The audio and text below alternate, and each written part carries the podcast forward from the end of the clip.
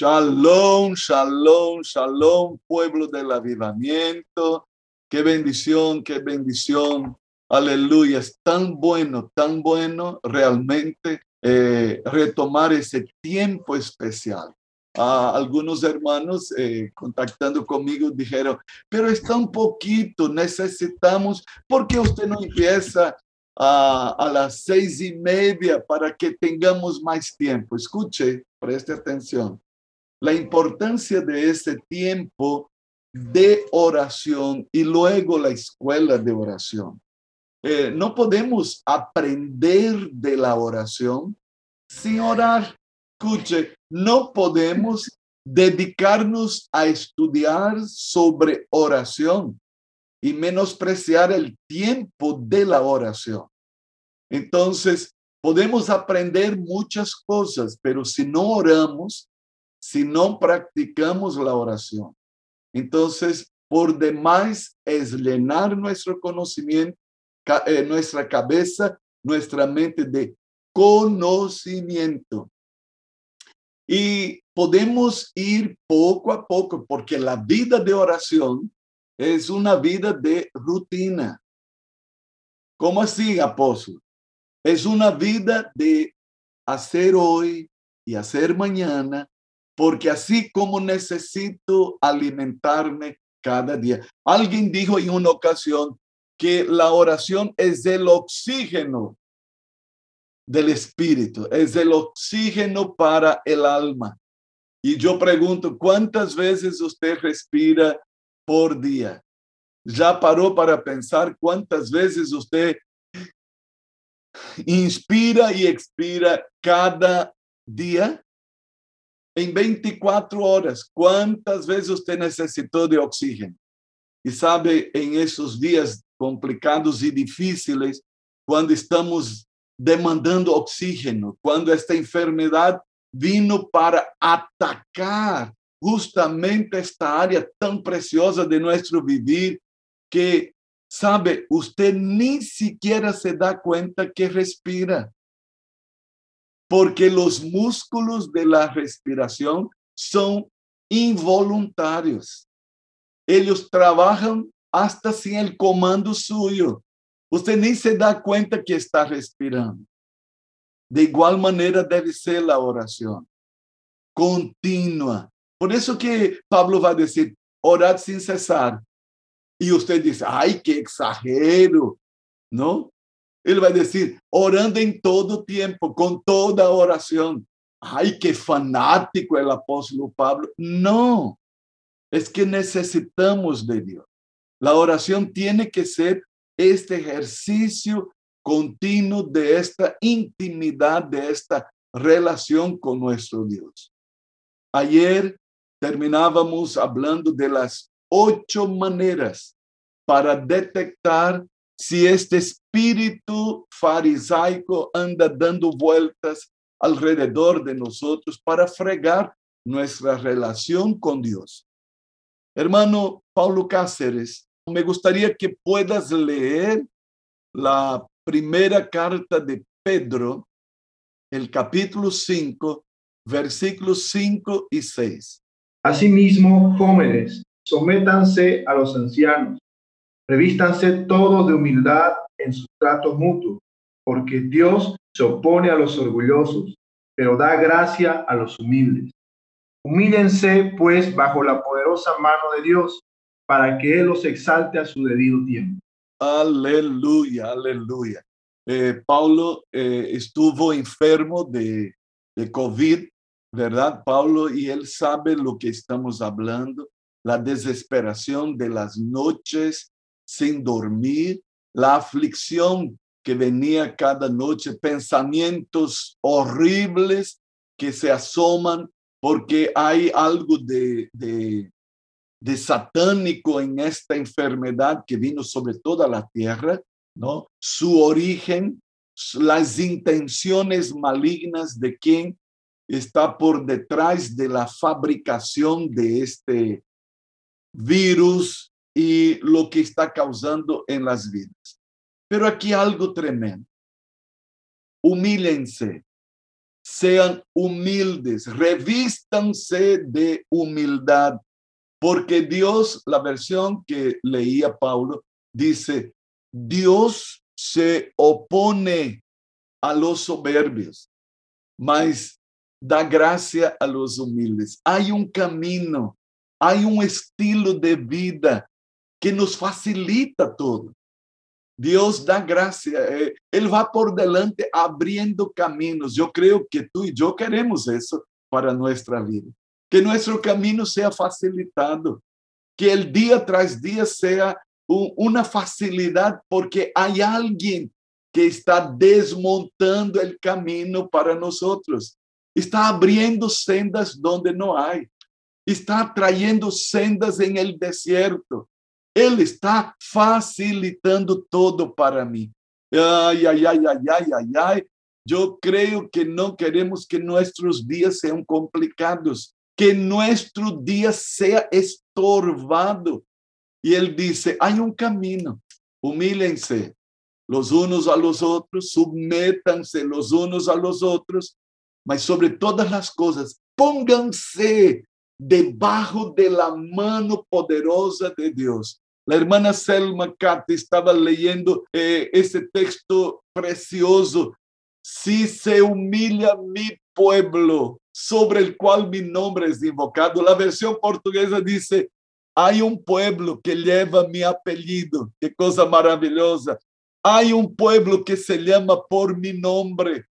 Sí, Dios ve aquí en la tierra un pueblo que pertenece a Él. Y este pueblo si se humilha. E aqui a palavra si. Porque há creyentes soberbios, há creyentes engreídos, há creyentes hinchados, há creyentes que não dão o braço a torcer, há creyentes que se creem la tutti, há creyentes que não aprendem de la palavra de Deus. Cuando nosotros hablábamos de ocho maneras para detectar ese espíritu, ¿sabe para qué es?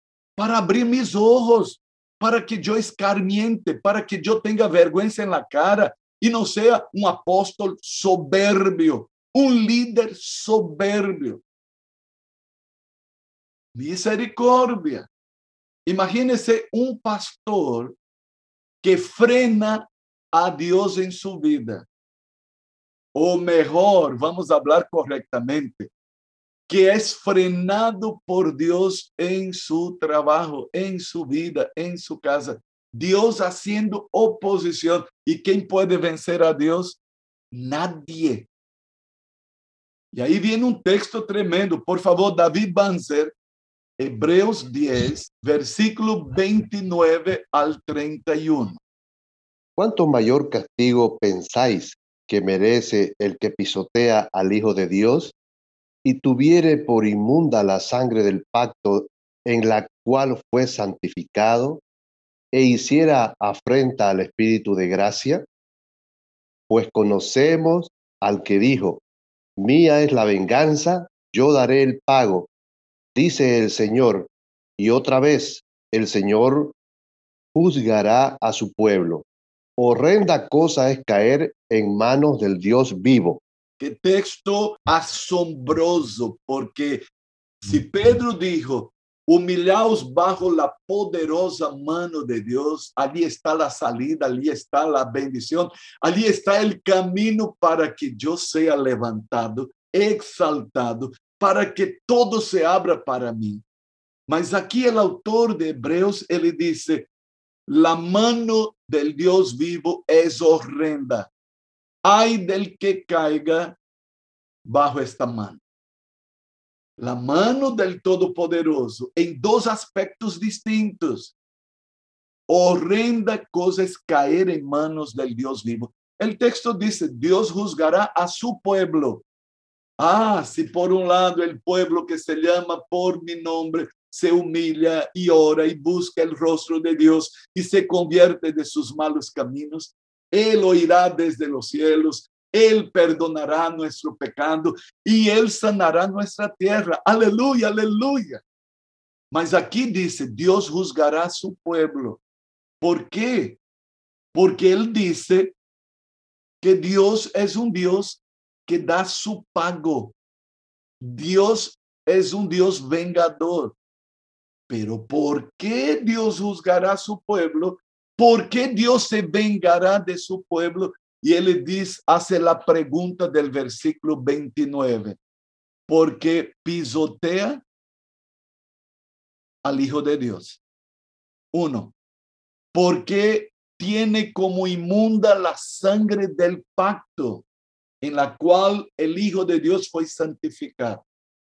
Y en tercer lugar, dice, afrenta en la versión que, que leyó el hermano David. Mas aquí dice, en mi versión acá, ofende al Espíritu de la gracia.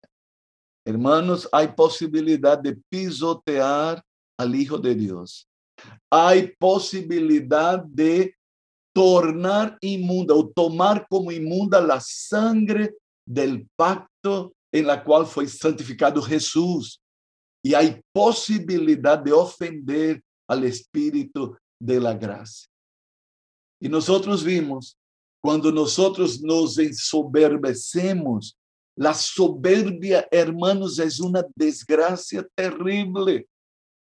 Los fariseos, ellos eran engreídos. Y vimos como Jesús fue de frente y dijo a sus discípulos, cuiden, cuiden de la levadura de los fariseos, de los saduceos. No sean religiosos. No permitan que sus vidas sean contaminadas con una levadura desgraciada de engreírse, de creerse los tipos de la película. Por eso que la escuela de oración exhorta a la necesidad de aprender. Sí, por eso una escuela, la necesidad de aprender. Cuando Jesús empezó su ministerio, los líderes religiosos venían a él para tumbarle. Las preguntas que hacían no era porque tenían interés verdadero. Ellos se creían la tute. Y cuando Jesús contó aquella parábola que ya hemos visto, de dos hombres que subieron a orar, uno era fariseo. Y Jesús dijo, un fariseo subió al templo a orar. Y luego dijo, un publicano fue a orar. Y Jesús dijo para nosotros, el fariseo oraba para sí mismo. Wow, hay oración que no pasa de mi cabeza. Cuando yo oro la oración del fariseo, es una oración solo para mí. Yo estoy hasta usando el nombre de Dios, hasta estoy diciendo poderoso, hasta estoy diciendo amado, hasta estoy diciendo Padre, hasta estoy diciendo Dios. Mas la oración es para sí mismo. Que Dios nos libre de esa actitud y por eso necesitamos aprender. Hermanos, los fariseos miraban a los publicanos como la chusma, la raza, la quinta, de quinta categoría. El publicano trabajaba por porcentaje. Y cuanto más ellos sacaban el impuesto de la gente judía para entregar a los romanos, más ellos ganaban, porque trabajaban por porcentaje. Usted conoce eso. Entonces, ellos eran odiados por el pueblo. E o povo estava muito disgustado de todo publicano. Nadie queria os publicanos. E os religiosos instruíam al pueblo e pediam três coisas que se hiciera com os publicanos. Uma, que se escupiera em sua cara. Dois, que quando chegar em casa e se hubiera tenido um contato com um publicano, se lavara a roupa. Uau! Você sabe, hoje estamos chegando em casa e lavando-nos e cambiando-nos de roupa por causa de este, de, de este virus, ¿no? La preocupación, usar mascarilla, poner guantes, llegar en casa, alcohol lavarse las manos. Y los líderes religiosos decían, lávense. Había otros que decían, si usted tuvo un contacto con un publicano, entonces queme su ropa cuando llegue en casa. Porque esta ropa no sirve porque usted se juntó con esa chusma. Tan llenos de sí, tan llenos de cosas. Y cuando Jesús contó aquella parábola, dice, los dos fueron a orar.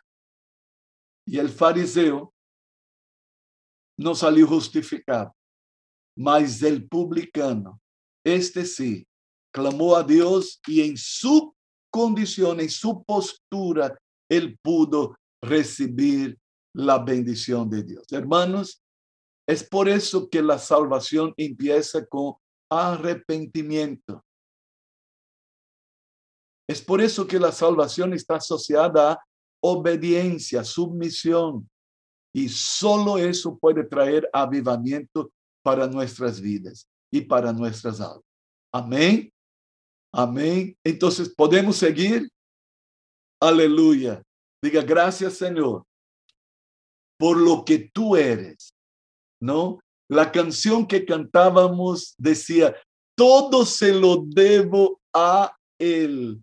Entonces, mi querido hermano, nuestras conquistas hasta hoy. Ah, el apóstol Alberto ha conseguido tanto. Todo se lo debemos a Él. Si no fuera Dios, no estaríamos aquí. Escuche, hay hermanos queridos que inclusive participan de nuestra escuela de oración día tras día. ¿Sabe dónde están ahora? Están internados. Entonces no pensemos que somos los tipos de la película. Nuestro querido hermano Juan Carlos Peña, que está enfermo de COVID. Escuche, la dicha de estar reunidos aquí es por causa de él. Y hoy tú y yo estamos recibiendo oxígeno espiritual. ¿Sabe para qué? Para enfrentar las luchas de este día. Y Dios nos permite abrir el corazón, abrir la mente, abrir nuestro espíritu para recibir de Dios. Él es maravilloso. Él es nuestro maestro por excelencia. Y es Él que nos enseña. Es importante, antes de avanzar, hacer un repaso importante y necesario. ¿No? Y me gustaría que al entrar en otro aspecto de la escuela de oración, nosotros repasemos algo que es sumamente importante. Pastora Ruth, si puede abrir para nosotros Lucas 3, versículos 21 y 23.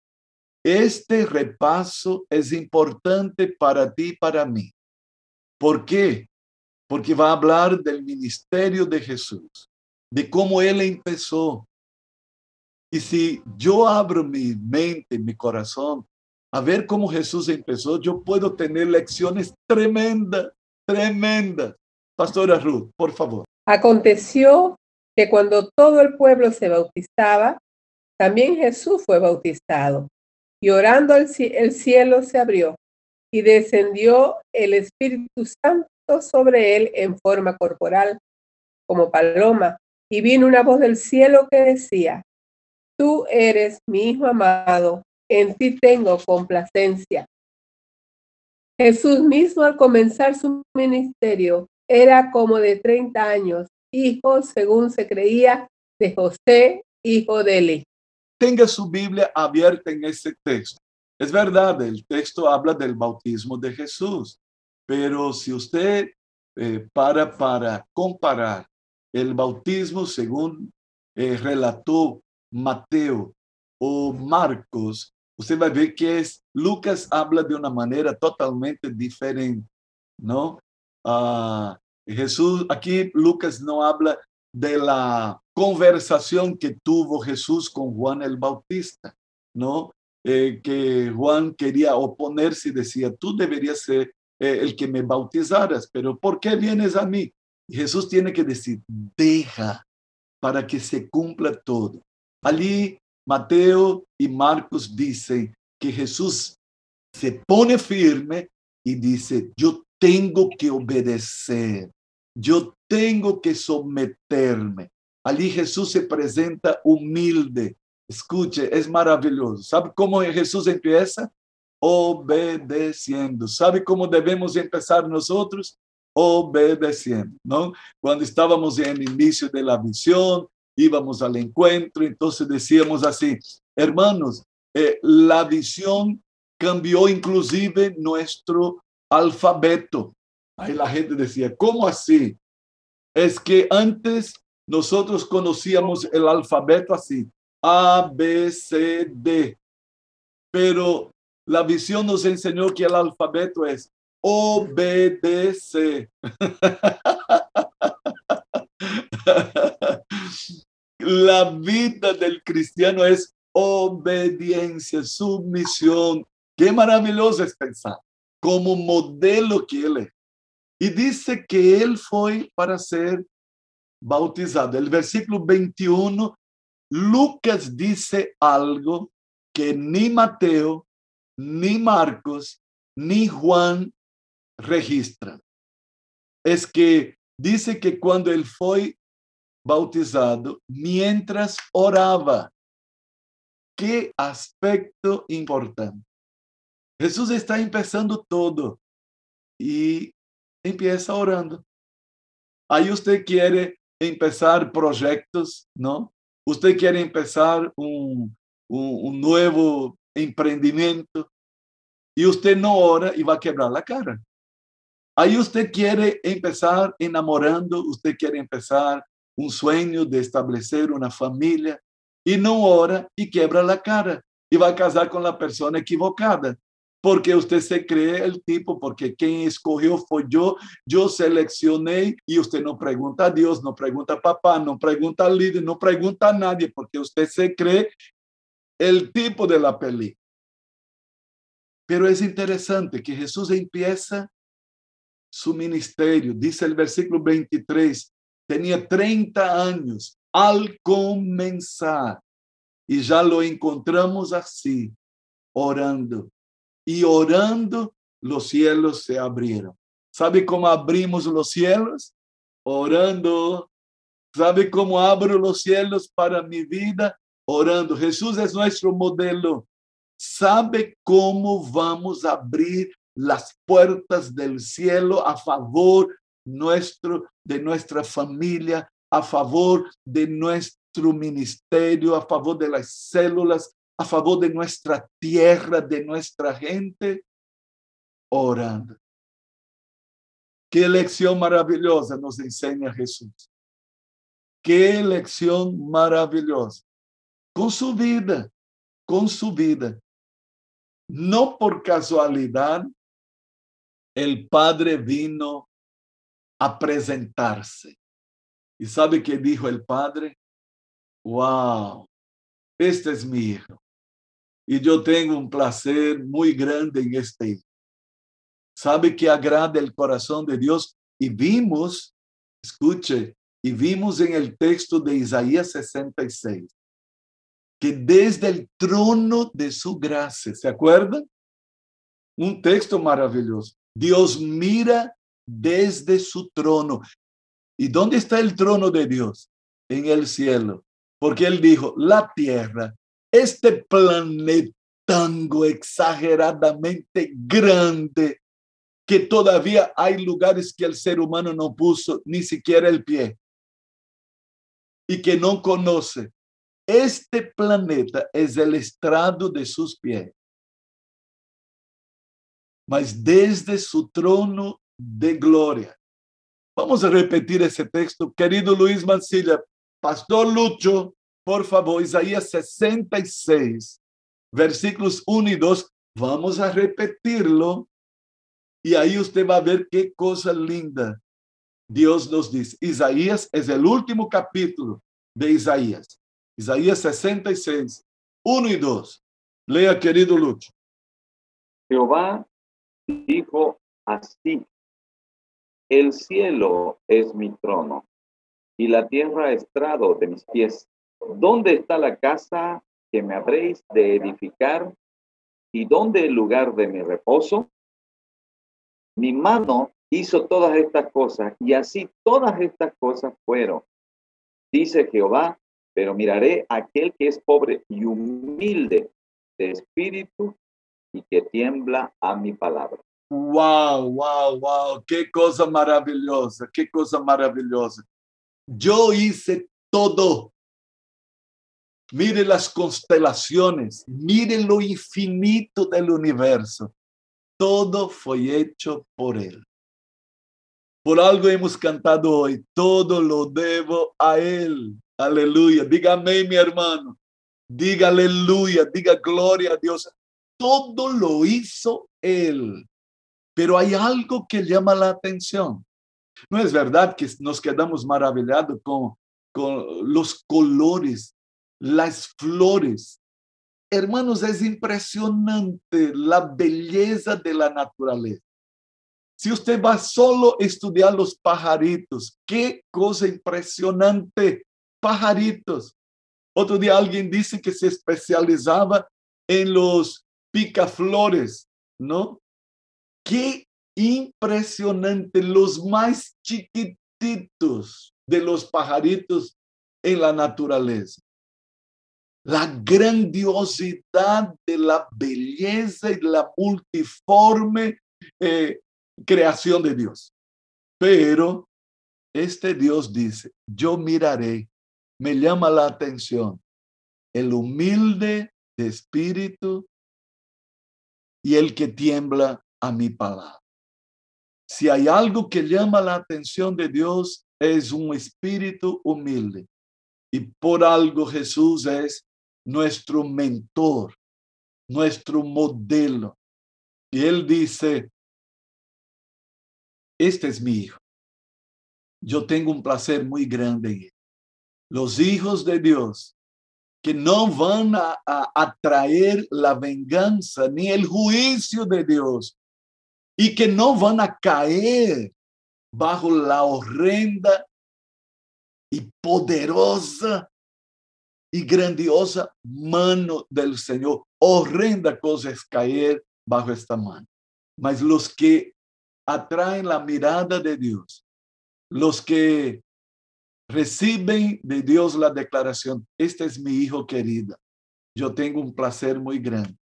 Es aquel que se somete humildemente bajo la poderosa mano de Dios.